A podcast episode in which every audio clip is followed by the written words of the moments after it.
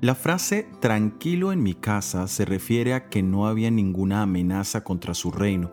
Esto está enmarcado en la segunda parte de su reino, cuando todo era floreciente en lo que tiene que ver con los otros reinos o problemas internos en su palacio. Recordemos que ya para entonces tenía la ayuda de los cuatro jóvenes hebreos quienes eran excelentes administradores.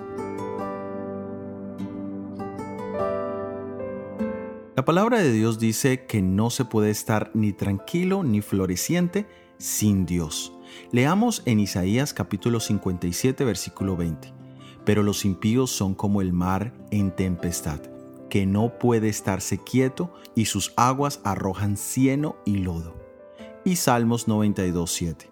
Cuando brotan los impíos como la hierba y florecen todos los que hacen iniquidad, es para ser destruidos eternamente. Hay un adagio popular que dice, la copa es más difícil de llevar, no cuando está vacía, sino cuando está a rebosar, porque allí es cuando más se necesita el equilibrio para llevarla sin derramar su contenido.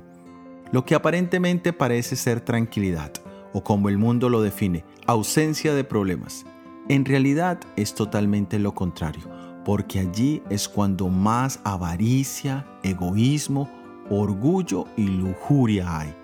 Las adversidades y las pruebas pueden traer tristeza y desilusión, pero es la prosperidad la más peligrosa para la vida espiritual. Soy Óscar Oviedo y este es el devocional Daniel en 365 días.